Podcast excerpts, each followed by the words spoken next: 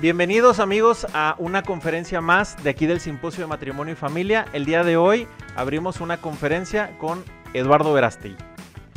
Pues muy contentos de que Eduardo Verástegui esté con nosotros. Él es actor y productor de cine y pues es el fundador del movimiento Viva México. Gracias Eduardo por tu tiempo y por estar aquí con nosotros. Gracias a ustedes por invitarme. Es un placer eh, estar con todos ustedes. Aprovecho esta oportunidad para mandar un fuerte abrazo a todas las personas que nos están viendo, que nos están escuchando. Espero que estén muy bien ustedes y sus familias. Buenas noches. Oye, Eduardo, antes de entrar de lleno a este tema que quieres tú compartir con todas las personas que, que te estarán viendo en tu conferencia, donde hablaremos sobre los valores, el reto personal y profesional. Me gustaría que nos platicaras un poquito sobre lo que es el movimiento Viva México que tú fundaste, eh, de dónde nace, cuál es su objetivo, eh, porque hay muchas personas que ya se han estado sumando. Eh, y bueno, pues nace, no sé si la orientación sea solo mexicanos o gente de otras partes, pero en estas conferencias nos ven personas de otros lugares y sería interesante conocer acerca de esto. Gracias, Carla. En el 2019, mientras hacía la gira de la película Inesperado, eh, quisimos hacer cosas diferentes. Por ejemplo, cuando uno saca una película, normalmente haces una premier. Si la película es muy grande, dos, tres premier, tres así máximo, ¿no? En las ciudades más importantes, ¿no? del país. Y yo quise hacer algo diferente, quise hacer 32 premiers, una en cada estado, y recorrer todo México llevando este mensaje que nos regala esta película inesperada, una película eh, con un, bueno, primero que nada es una historia real, es la historia de una amiga mía llamada Abby Johnson, la conocí hace muchos años y cuando la escuché por primera vez hablar, mi respeto y admiración hacia ella por su valentía y su compromiso eh, por defender la vida mm, humana desde la concepción hasta la muerte natural. Entonces se hizo la película de ella más adelante y yo quise llevar el mensaje de Abby Johnson, este mensaje profundo, fuerte, sólido, pro vida a todo México. Y otra de las cosas que hicimos diferentes, además de los 32 estados, fue invitar a 16 legisladoras, eh, todas mujeres comprometidas con la defensa, eh, la defensa a la vida, como Abby Johnson, valientes, ¿no? Pero al mismo tiempo de todos los partidos para que no fuera un tema partidista, sino un tema humanista. Entonces, invité eh, a dos de Morena, dos del PAN, dos del PRI, y así, ¿no? De todos los partidos. Y todas me dijeron que sí. Y fue increíble porque a pesar de que en otros temas no se llevan bien, y como dicen en mi pueblo, se agarran del chongo, ¿no? Eh, en el tema de la vida lo tienen muy claro. En el tema de, en el tema de la vida, de la defensa de la, de la vida, me dijeron, aquí sí, Eduardo, aquí sí nos tomamos de la mano y vamos adelante. ¿Por qué las invité a ellas? Primero que nada porque ellas son las representantes del pueblo. Los, legisladores son representantes del pueblo y nosotros somos el pueblo. Pero dentro del pueblo, primero los primeros, los más pobres, los más pequeñitos, los más indefensos, los que no se pueden defender. Eh, ¿Y quiénes son ellos? Los bebés que se encuentran dentro del vientre de su madre y corren el riesgo de ser abortados. Eh, ellas como representantes del pueblo tienen que defender también eh, los derechos de todos, no solamente los de algunos. Y ellos también son un pueblo, es un pueblito pequeño eh, de seres humanos que tenemos que defender el derecho más importante y ellas son las que toman esas decisiones. Las decisiones que se toman, eh, que toman los legisladores, eh, cambian el destino de un país para bien o para mal, para siempre. Entonces, por eso las invité a ellas, porque ese pueblito está amenazado, sus derechos están siendo amenazados, el derecho a nacer, que es el derecho fundamental más importante, porque si no se nace, no se puede gozar de ningún otro derecho, obvio. Entonces, por eso las invité para crear conciencia, para juntar política, arte, ética al servicio de los demás, al servicio de la mujer, al servicio de la vida, al servicio de la familia. Y el compromiso que hicimos fue hacer una gira por 32 estados donde me acompañaban. Al final se sumaron más de 150 legisladoras y legisladores. Al principio fueron mujeres, después invitamos a hombres también.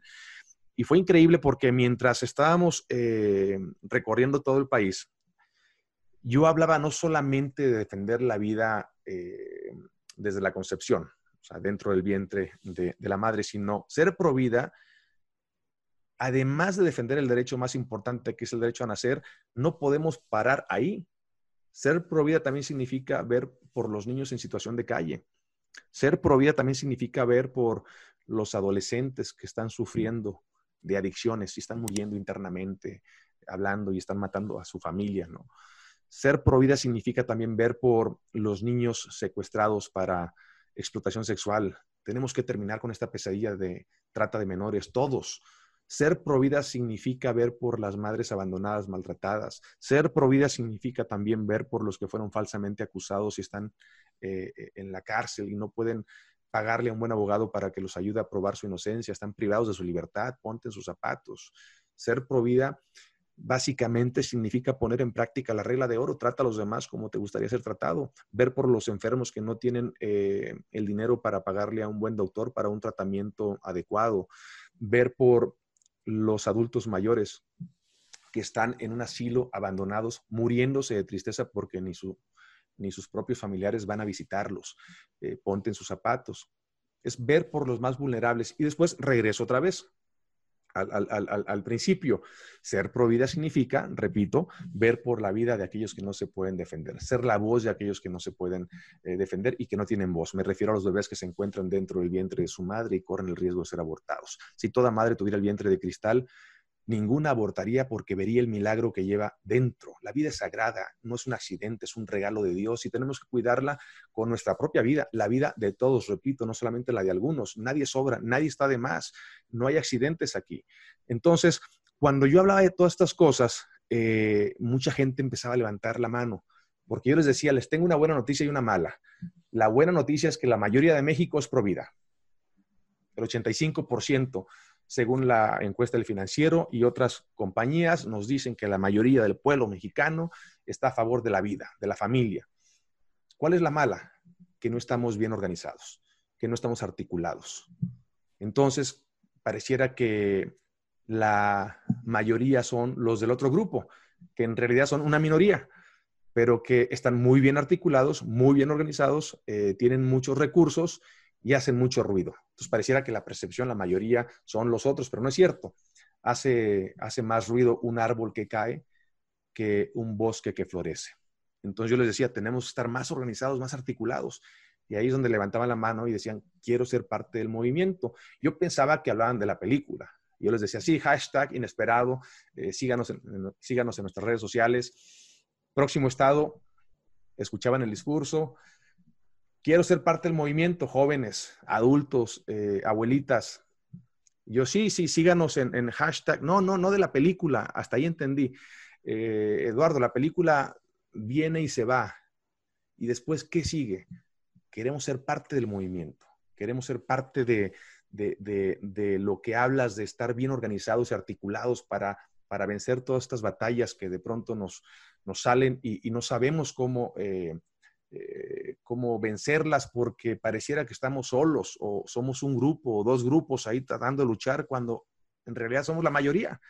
Entonces, una buena y una mala. La buena es que nos dimos cuenta que estábamos creando un movimiento sin haberlo planeado, ahora sí que de manera inesperada, como el título de la película, inesperado. La mala es que nos dimos cuenta ya muy, muy tarde, ya casi al final de la gira, ¿no? Entonces no pudimos capitalizar eh, eh, todo el viaje que, hicimos, que duró casi cinco meses. Ahora, teníamos planeado, eh, ahora con la nueva película que se llama Sonido de Libertad, Sound of Freedom, que es una historia también real de un ex agente eh, de la CIA y de, que trabajó en la CIA y en Homeland Security, que renuncia al gobierno hace ya varios años en Estados Unidos y monta un grupo de ex agentes militares americanos y estos chavos, eh, historia real, viajan por diferentes partes del mundo encubiertos eh, para rescatar niños y niñas secuestrados para explotación sexual. Ya hicimos la película y teníamos eh, planeado hacer una gira por 32 estados como la del año pasado, capitalizando ahora sí el movimiento que le pusimos Viva México, porque la palabra viva pues te lo dice todo, ¿no? Vida. Y México, ¿quiénes son? ¿Quiénes son? ¿Quién es México? Pues nosotros, los mexicanos, pues que vivan los mexicanos, que vivan las mexicanas, no que mueran, que vivan todos, viva México y le pusimos al, movimiento Vía México y de pronto ya el coronavirus y nos mata toda la, gira planeada, ¿no? ¿Quieres hacer reír a Dios? Cuéntale tus planes. Sin embargo, sin embargo, cuando nos quedamos todos encerrados en casa, siguiendo las indicaciones de los expertos y de las expertas, eh, creíamos que esto ya no, no iba a suceder hasta el año que entra y poco a poquito dijimos, bueno, ¿y si trabajamos desde casa con el movimiento Viva México y lo empezamos a, echar a andar y empezamos a invitar a gente? Eh, porque hay personas que a lo mejor eh, su misión en la vida no es el tema de, situación de niños en la calle, pero su tema sí es terminar la trata. A lo mejor hay otros que dicen, no, el tema de la trata para mí es muy fuerte, pero mi tema sí podría ser eh, ayudar a los enfermos. Bueno, lo mío, ¿sabes qué? Son los adultos mayores y cada uno tiene una misión en la vida. La idea es juntarnos todos.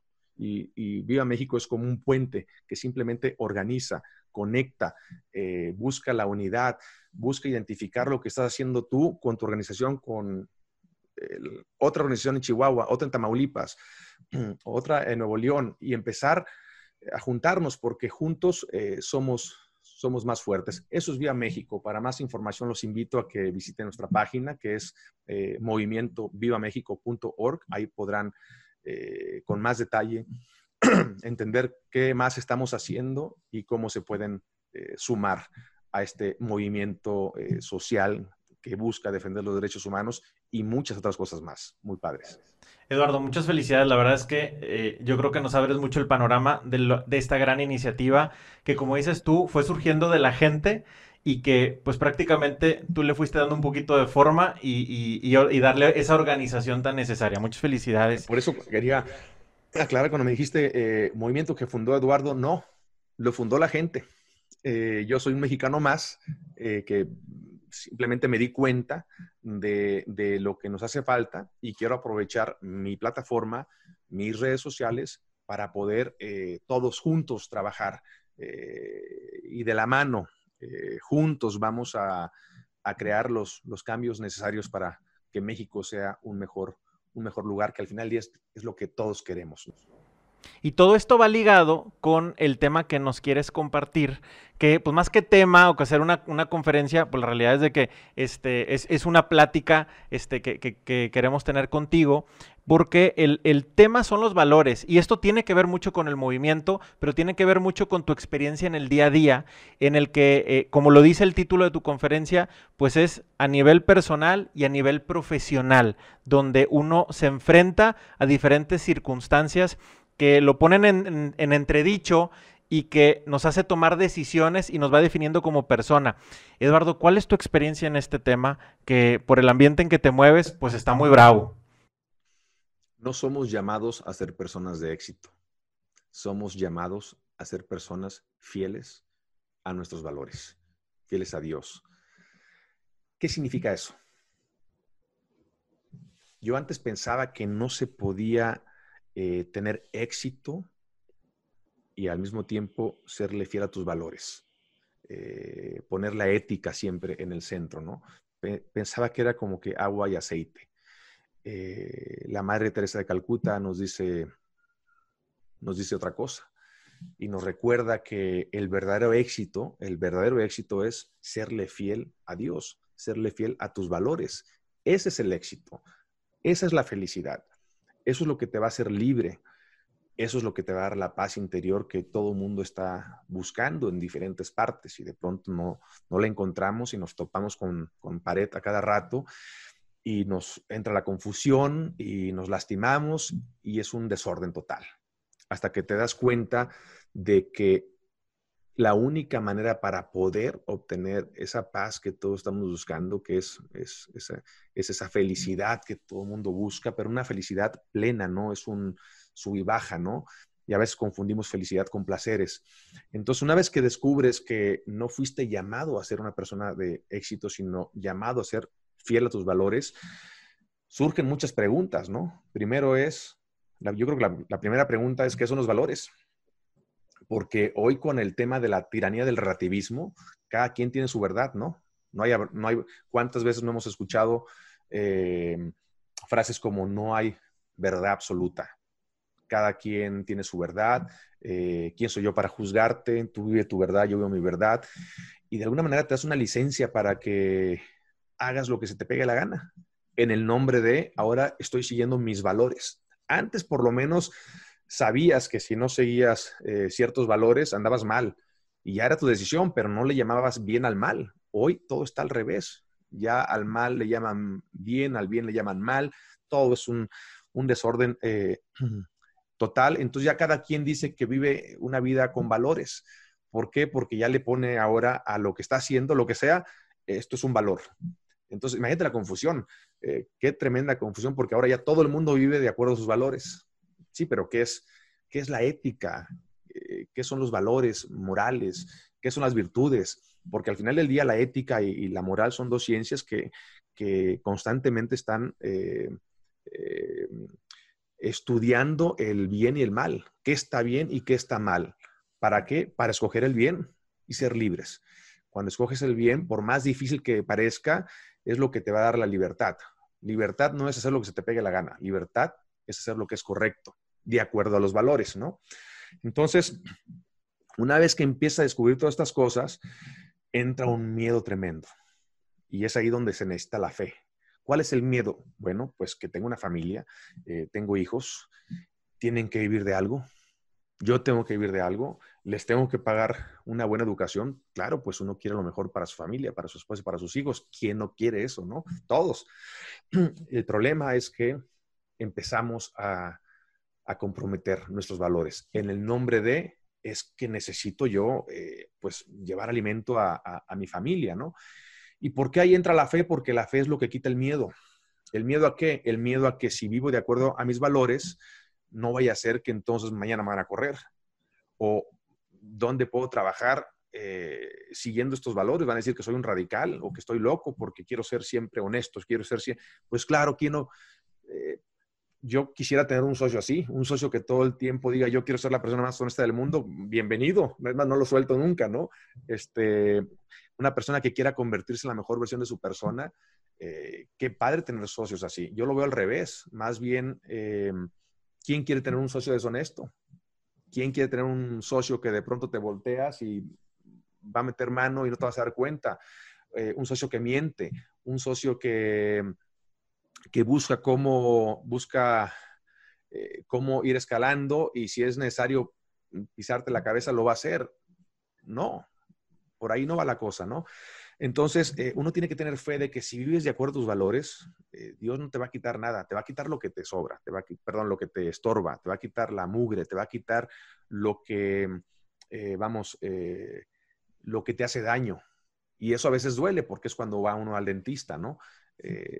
Pues, ¿qué te quita el dentista? Pues te quita lo que, pues, ahora sí que el sarro, ¿no? Te, limpia, pero duele, ¿no? Cuando estás enfermo y te tienen que operar también, pues duele. ¿A quién le gusta que de pronto le metan un bisturí te abran y te saquen un tumor o algo?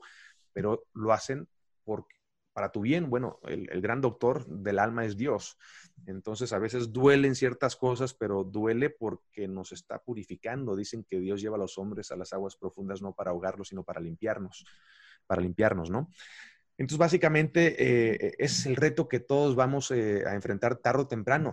Cuando le entramos al mundo, ¿no? Y uno no puede dividirse. Bueno, es que en mi vida personal soy esto.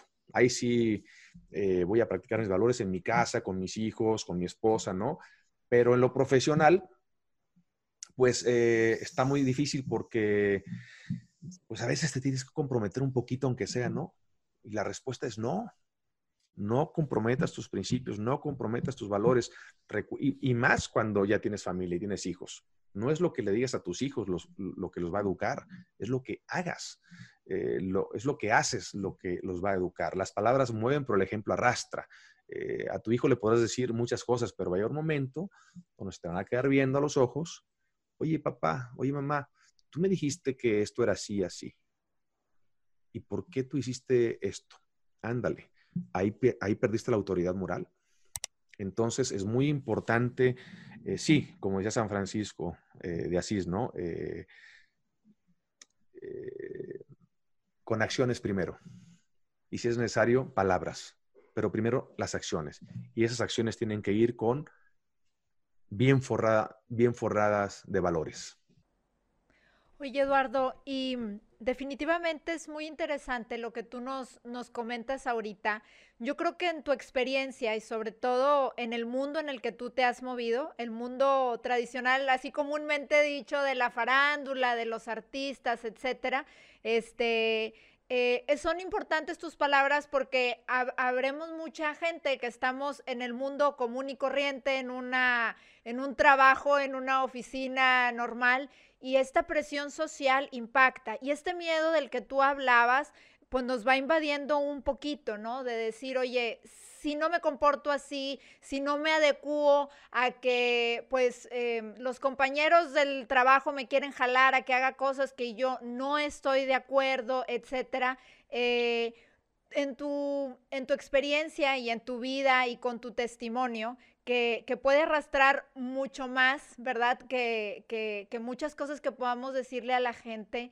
Eh, ¿Cómo, ¿Cómo fomentar este sí se puede? Y este sí se puede hablándole ya sea al joven que en, en, la prepa, en la carrera, lo pueden estar queriendo jalar a vivir cosas que no van con sus valores y también al padre de familia o a la mamá de familia que puede verse como, como mezclada en, en este miedo y en esta contrariedad de entre la parte de ser exitoso, según lo que el mundo nos vende como exitoso, este, eh, y esta presión social de, de adecuarnos un poco a lo que está pasando, ¿no? Es una muy buena pregunta porque es justo el, miedo, eh, la pandemia del miedo, es la peor de todas, ¿no? Eh, porque es así, está desde que tienes conciencia y no te, no te deja esa pandemia hasta que mueres. Pero hay cura, eso es lo bueno. Y, y la cura al final del día siempre va a ser la misma, la fe dejar que Dios sea el centro de tu vida. ¿Por qué? Porque sin Dios sí podrás hacer cosas buenas y eh, incluso ser una persona eh, con mucha ética, pero llega un momento donde hay niveles también. Hay niveles eh, donde de pronto el ser humano, para llegar a ese nivel, ya no puede solo. O sea, el nivel de santidad que tuvo la Madre Teresa de Calcuta, se necesita una gracia. Ya no es un tema nada más de humanismo y ética, sino ya necesitas una ayudadita, porque solo no, no podemos. Sobre todo cuando, cuando estás en el mundo, el mundo te golpea. Internamente uno está golpeado y eh, hay, hay, hay, miseria, eh, cobardía, vanidad, soberbia, ¿no? Todos tenemos lo mismo, ¿no? Unos más, unos menos, pero si eres ser humano, pues nuestra naturaleza caída a veces la tendencia es hacer lo incorrecto en lugar de hacer lo que es correcto.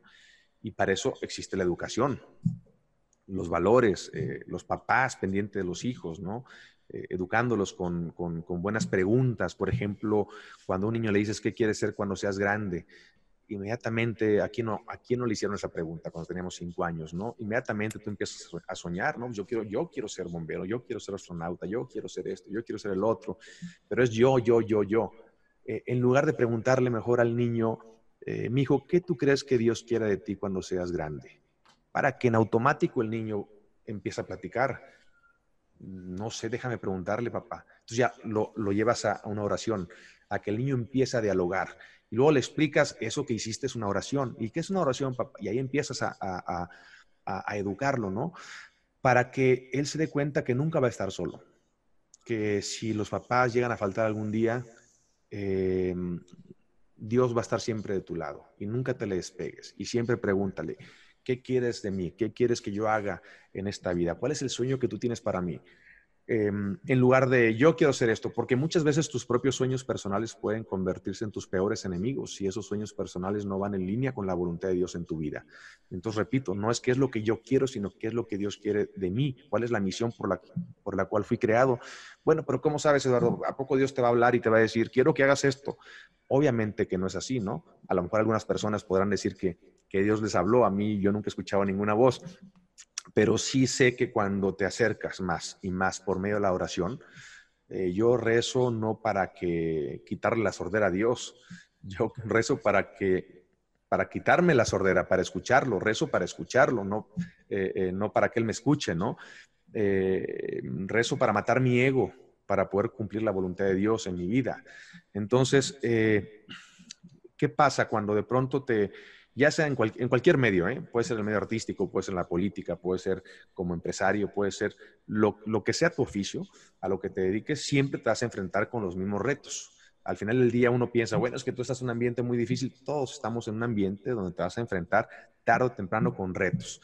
Y, el sentimiento es el mismo, ¿no? Obviamente eh, hay mayor responsabilidad quien, eh, quien, quien, más, quien más se le da, ¿no? O sea, si un gobernador pues de un estado, imagínate la responsabilidad que tiene que, asumir, ¿no? Eh, un artista muy famoso a nivel mundial, cualquier cosa que diga, pues va, a tener un impacto en la sociedad, sobre todo en los jóvenes o sus seguidores. Entonces, a quien más se le da, pues eh, también más se le va a exigir, ¿no? A la hora de rendir cuentas. Entonces, lo más importante es asumir tu responsabilidad, pero también eh, las palabras mueven, repito, pero el ejemplo arrastra. Las acciones, eh, el testimonio es muy importante, el, decir, a ver, estas son, estos son los valores y voy a empezar a vivir de acuerdo a ellos. Ahora, soy un ser humano. Si yo fuera todo el tiempo 100% honesto, nunca digo una sola mentira, eh, ayudo en todo momento a todo el mundo, bueno, pues serías un ángel, ¿no? Eh, o ya Dios te hubiera llamado, este ya, ya, ya sacó 10 en todo, vámonos, vente para acá, ¿no? Pero si seguimos aquí en la tierra, eh, somos seres humanos, obviamente hasta el justo se cae siete veces al día, dicen. Entonces estamos en un proceso. Convertirte en la mejor versión de tu persona es un proceso, es un, es un proceso, un proceso perdón, que no termina hasta que mueres. Eh, alcanzar tu máximo potencial es un trabajo de todos los días que no termina hasta que mueres. Es, así como comes todos los días, ¿no? Te bañas todos los días, eh, si quieres tener eh, salud física, etcétera, pues tienes que hacer ejercicio todos los días. Bueno, el alma también tiene que nutrirse y hacer ejercicio, vivir una vida, una vida virtuosa, que es una, que es una virtud, pues es un buen hábito repetido muchas veces, que es un vicio, pues es un mal hábito repetido muchas veces. Eh, ¿Quién gana? Pues quien más repitas. Eh, ¿Quién eres? Pues con quien te juntas. Los dichos son muy sabios, ¿no? Dime con quién andas, te diré quién eres. El que anda con lobos, Javier se enseña. El que anda con cerditos, se embarra de lodo. El que anda con estrellas, brilla pues vamos a juntarnos con, con, estrellas. Y no me refiero a estrellas del entretenimiento, sino estrellas, gente buena, gente que quiere eh, convertirse en la mejor versión de, su persona. La estrella principal, la fuente del amor, Dios. Pues entonces acércate a Dios todos los días para que entonces Él con su luz te ayude a, ver. Eh, ¿A ver qué? A ver el bien y el mal y escoger el bien. Hay que pedirle mucha fuerza a Dios para que nos ayude, para que cuando venga la tentación, ya sea como padre de familia, como bien lo decías, que los amigos, a ver, vente, que vamos a, mi amor, es que tengo que ir a una junta de trabajo y empieza la mentira y no le pudiste decir que no porque fue tu jefe el que te invitó. Pero te invitó a dónde? Pues a un lugar donde realmente nada bueno va a salir. Pero es que nos vamos a divertir. Pero es que entonces, ¿qué ejemplo le vas a dar a tu hijo el día de mañana? Que hay que mentirle a la esposa para eh, poder cumplirle al jefe, pero después algo pasó ahí y, ahí empiezan los problemas. En cambio, si eres honesto, si vives de acuerdo a tus valores, eres congruente, eres coherente, pues a lo mejor a, la jefe pues le tendrás que decir, tengo una reunión con mi esposa y no puedo y, aparte yo le hice una promesa que jamás le puedo, dile que va a hacer esto, no, pues es que yo no le puedo mentir. Una de dos cosas van a pasar, o te va a respetar más, no porque va a decir, mira nada más, tienes la oportunidad de cambiar a tu jefe también, porque a lo mejor nadie lo había retado, ¿no? Eh, o le caíste muy mal y te corrió ese trabajo, pues te hizo un favor, porque si hubieras seguido ahí, tal vez hubieras caído la próxima vez y entonces toda tu familia se, hubiera, eh, se, colapsa. Entonces al final del día, por eso la verdad nos hará libres, aunque pareciera que es difícil y todo, sí es difícil, pero no estamos solos, por eso la oración es muy importante. Pero ya al final te das cuenta que si sigues tus valores, si eres lo que decía la Madre Teresa de Calcuta, fiel a tus valores, a tus principios, a tu fe, por más difícil que parezca, a la larga, eh, te vas a dar cuenta que tomaste las mejores decisiones de tu vida aunque pareciera que perdiste cosas, sí, perdiste ciertas cosas, ganaste otras más importantes, ¿no? Entonces, perdiste por un lado, ¿no? Una cosa, pero te llenaste por otro lado de otra cosa mejor. Pero para verlo de esa manera tienes que tener fe. ¿Por qué? Porque el ser humano, pues, quiere tocar y ver cosas y vive al día y, y, y obviamente entra la ansiedad, ¿no? Por eso la oración, la fe, las buenas amistades, la, amistad es como el elevador, el amigo te sube o te baja. Repito, dime con quién andas y te diré quién eres, eres lo que comes, eres lo que lees. Pues trata de comer saludable, trata de leer buenos libros que te van a enriquecer el alma, eh, el intelecto, ¿no? Eh, culturalmente hablando también, pero siempre primero tu, tu fundamento tiene que ser los valores. A partir de ahí todo lo demás. Como decía San Agustín, ama y después haz lo que quieras. Eduardo, eh, la gente que te está escuchando, ahorita el joven o el padre de familia, eh, a lo mejor está en un proceso de que tengo que tomar una decisión y voy, quiero empezar a hacer las cosas diferentes. Y en ese empezar a hacer las cosas diferentes se va a topar pues con el, el compañero que le va a decir desde cuándo eres así y qué te picó y van a empezar ese, ese tipo de frases que le puede pegar mucho a ciertas personas. Eso es por un lado pero también van a venir los ataques, la crítica y demás que pues, nos va a encender las emociones. ¿Qué le dirías a esa gente que quiere tomar esa decisión, ese, dar ese paso? Sería el mejor paso de tu vida, el mejor paso de tu vida. Y qué bueno que al principio vengan las críticas y todo. Es, una buena señal. Quiere decir que estás haciendo las cosas bien. Em, y también es depende a quién, a quién, quién me está escuchando, ¿no? Por, por ejemplo, si es un padre de familia con su esposa y sus hijos ya tal vez ya adolescentes, y, quiere hacer un borrón y cuenta nueva y a partir de ahí hacer las cosas bien, bueno, no está solo de entrada, está con su familia. Qué padre oportunidad de juntar a tu esposa, a tus hijos y, decirles, a ver familia, eh, yo venía caminando, eh, venía caminando este camino, pero ahora quiero seguir este otro camino. Y quiero que sepan, porque vendrán momentos difíciles, pero juntos eh, vamos a ser muy fuertes y les voy a explicar por qué es importante que sepamos lo que vamos a hacer ahora, porque quiero que todos caminemos por este camino. Y cuando, o sea, ya imagínate la conversación eh, de, de, esa familia, pues al principio si no están acostumbrados, pues obviamente puede ser incómodo. Al principio me ha tocado ver que incluso eh, esposas de amigos, no, pero ¿cómo? y, pero y el estilo de vida que llevábamos y esto y el otro, obviamente pues no estaba acostumbrada, pero ahí ya depende de, eh, del, marido cómo convencer a toda la familia, es un reto increíble, pero bueno, ese reto lo va a purificar también, o al revés, la esposa es la que le dice es que ya no quiero que te vayas por ahí, ya no quiero, y él es que tú no entiendes, y bueno, ahí la esposa es la que tiene que ser la líder y convencer al marido que primero está la familia y primero están los valores. Pero yo te puedo decir por experiencia, cuando yo tomé la decisión eh, de cuando yo le hice una promesa a mis padres y a Dios de que tenía yo 28 años, de que no volvería a trabajar jamás en ningún proyecto que ofendiera mi fe, mi familia o mi comunidad hispana, proyectos donde yo tuviera que comprometer mis valores, mis principios. Eh, el momento que hice esa promesa, me cayeron como 20 proyectos en, la semana, ofertas de trabajo, eh, muy jugosos artísticamente hablando y económicamente hablando, pero hablaban de todo lo que yo había prometido no volver a hacer. Entonces ahí me di cuenta de, lo difícil que iba a ser. Eh, sobre todo porque, no, es que aquí viene un elenco de el director de cine, los actores, yo siempre soñé trabajar con ellos y empieza uno a justificar, bueno, a ver, es que tampoco puedo ser tan fanático, ¿verdad? Tan radical, a ver, tengo que vivir de algo, ok, te le quedas yendo al proyecto y, es como te empieza así a hipnotizar, ¿no? No, o, a ver, firmes. Si dije esto, pues lo voy a cumplir, pero soy débil, decía Aristóteles, conoce de ti mismo, ¿no? Bueno, pues ya soy débil, entonces ahí entra la fe nuevamente. Dios, ayúdame. Solo yo no puedo con este paquetote. Ayúdame, ayúdame, ayúdame de que, de que si digo que no a esto, que pareciera que es el fin del mundo, va a haber paz y vendrá otra cosa. Eh, y, así es, y, así, va a ser toda la vida al final del día. No es de que, a ver, ya vencí, dije, dije que no a esto y a partir de ahí ya pasé la prueba y siempre va a ser todo muy bonito. No, pruebas habrá siempre, toda la vida. Entonces, cuando hice esa promesa, yo me quedé sin trabajo cuatro años y perdí todo, lo que yo creía que era todo. Ojo, ¿eh? Antes yo pensaba que por un lado lo tenía todo en la vida y por el otro lado no tenía nada. Después de esa promesa, perdí todo lo que yo creía que era todo y gané lo que, lo que, lo que me faltaba. La libertad, eh, lo que dijo la Madre Teresa de Calcuta, la oportunidad de serle fiel a Dios, diciéndole no a este proyecto. O sea que eran oportunidades más bien. Estas ofertas eran, eran grandes oportunidades para yo poder crecer y demostrarle a Dios también mi fidelidad, porque si no, ¿de qué otra manera tú crees que, de qué otra manera te vas a dar cuenta cuando le eres fiel a Dios? Es, muy fácil decir, Diosito, te amo, pero como no lo vemos, ¿no?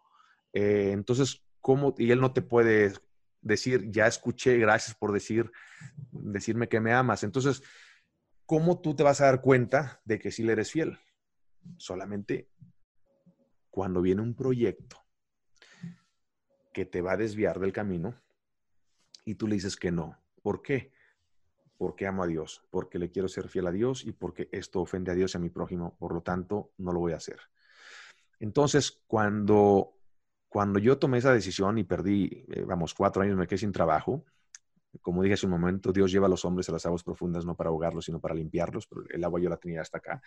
Eh, la verdad es que fueron días increíbles, increíbles, los mejores días de, mi vida, te podría decir, porque era cuando empecé este nuevo camino y no sabía eh, por dónde. Yo ya tenía una vida llena de hábitos, eh, estaba ya, llevaba 10 años trabajando en esta carrera para lograr mis grandes sueños, llegar a Hollywood, hacer películas y todo, y de pronto darte cuenta que no era por ahí y enterrar toda tu carrera, pues eso es muy doloroso, muy, muy doloroso. A los mis 28 años me acuerdo, lloraba y lloraba en un cuarto y yo decía, pero entonces, ¿por dónde es? Y entonces todos estos años que viví, pues estuve ofendiendo a, Dios, pero bueno, fue sin darme cuenta, pero no importa, pero entonces, muy confundido. ¿Qué me, qué me aclaraba todo? El descubrir mis valores, mi fe, mis principios, vivir de acuerdo a ellos, pedirle a Dios que me ayude, porque soy débil. Y de esa manera descubrí que si yo tenía esa estructura eh, y esta disciplina espiritual y todos los días hacía lo que tenía que hacer para poderle ser fiel a Dios, ahí fue donde encontré una libertad increíble, una paz increíble. Yo me sentía el hombre más rico del mundo, justo cuando yo estaba un día tirado en la cama, no tenía ni para pagar la renta del próximo mes, después de vivir un estilo de vida con todos los este, colores y sabores que te puedas imaginar, y de pronto ni siquiera para tener, perdí todos mis amigos, los que yo creía que eran mis amigos, obviamente, porque sí, pensaron que me había vuelto loco, ¿qué te pasa? Este proyecto te va a llevar a la luna, no me interesa. Y no me interesa, y no, no, es que no te entienden. El mismo manager, bueno, ni yo me entendía para, que, para acabar pronto, ¿no? Pero eh, después, justo cuando yo no tenía ni para pagar la renta, mis papás no sabían por qué no nos quería preocupar, me sentí el hombre más rico del mundo en medio del anonimato, en medio de lo que muchos dirían, mira, este no tiene ni para pagar su renta. Yo me sentí el hombre más pleno, más rico, más del mundo. Y unos días después conocí a unos amigos que creían, eh, pues teníamos las mismas creencias. Armé mi propia productora eh, de cine sin saber producir, sin haber producido nunca antes nada porque era actor nada más y pude ser mi primera película con mucho esfuerzo. Eh, con, fue un proyecto muy difícil, una película llamada Vela. Ganamos el Festival de Cine más, de los más importantes del mundo, el Festival de Cine eh, de Toronto, el People Choice Award. Salió en 25 países la película, tuvo mucho éxito. Más, lo más importante de la película es que salvó muchas vidas. Mujeres embarazadas que tenían cita para abortar vieron la película de Vela y cambiaron su manera de pensar, por la gracia de Dios miles y miles de vidas, eh, ¿cuánto vale una vida? Para mí, eso fue el Oscar. O sea, un Oscar, pues lo ganas y gracias, te abre puertas, pero pues al final del día es un Oscar, ¿no? Es un tema de material. Una vida, ¿cuánto vale una vida? Para mí, eh, ese fue el Oscar. Eh, es el salvar muchas vidas por medio de una película. Y ahí entendí que nunca hubiera logrado eso si no lo hubiera sido fiel a mis valores si le hubiera seguido la corriente a mis amigos, si le hubiera hecho caso a mis managers, al que dirán, me hubiera quedado ahí, eh, con una carrera pues bastante mediocre, ¿no? Eh, cero trascendente, o te amarras, eh, Señor, ayúdame, vamos a hacer las cosas bien, borrón y cuenta nueva, no importa lo que hayas hecho en el pasado, siempre se puede comenzar y la vida te tiene unas sorpresas increíbles. Ahora, ojo, aunque Vela nunca se hubiera logrado y hubiera sido el fin de mi carrera, yo ya me sentía el hombre más rico del mundo cuando estaba en esa cama tirado sin saber qué iba a pasar al día siguiente. Yo no lo estaba haciendo porque es que algo muy bueno va a venir. No, es que algo bueno ya vino cuando le eres fiel a tus valores. En ese momento, en el presente, ya, ya te sacaste la lotería.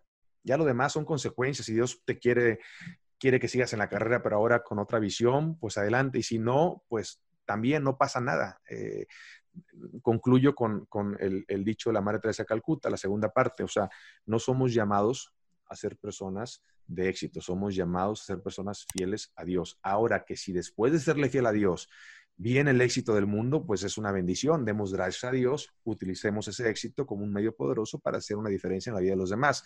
Pero si no viene, no comprometas tus valores ni tus principios porque ese, con tal de obtener el éxito que viene del mundo, porque ese éxito no viene de Dios. Y tarde o temprano, la vida te pasa factura, eh, no te puedes engañar.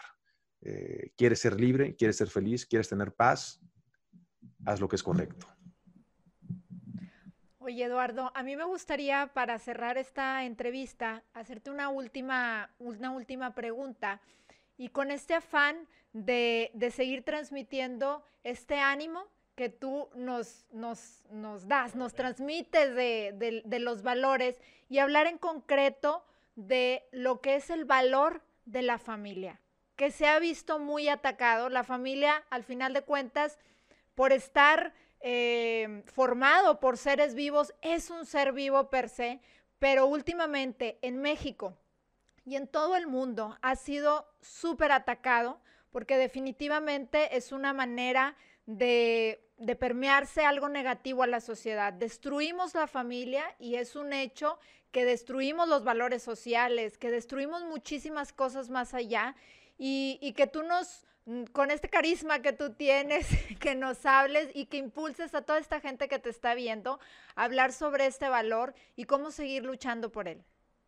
Sin duda alguna, la familia es la base de toda sana sociedad. Lo hemos escuchado mil veces, pero es la verdad.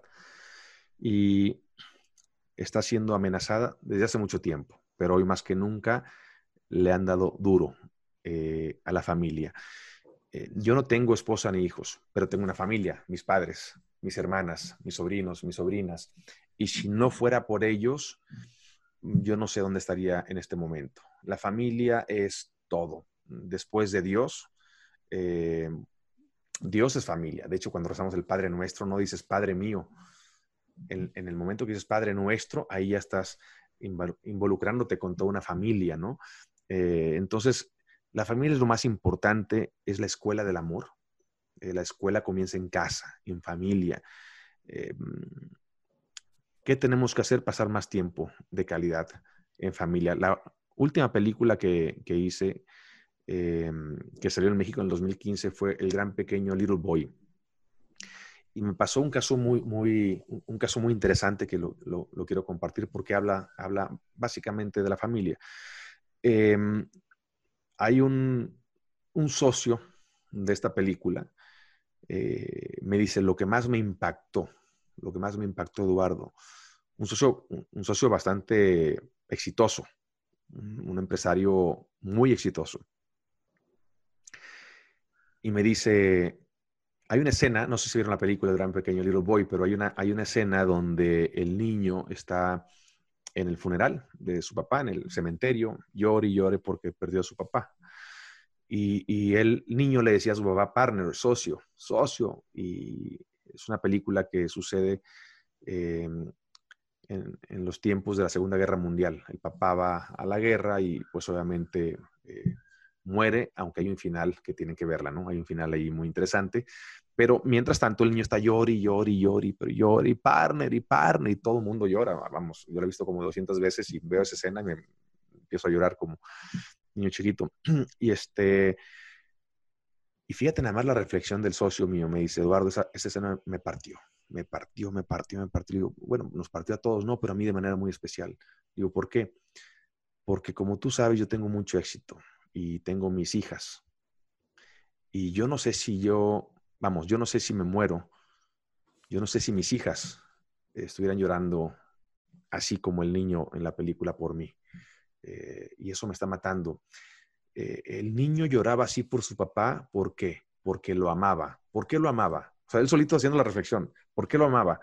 Porque el papá pasaba tiempo de calidad con su hijo. Y yo a mis hijas, Eduardo, les doy todo, menos mi tiempo. Menos mi tiempo. Y eso va a cambiar. Entonces, ¿de qué sirve que les des todos los juguetes si lo que más necesitan es el tiempo de un papá? Un papá presente, no ausente. Una mamá presente, no ausente.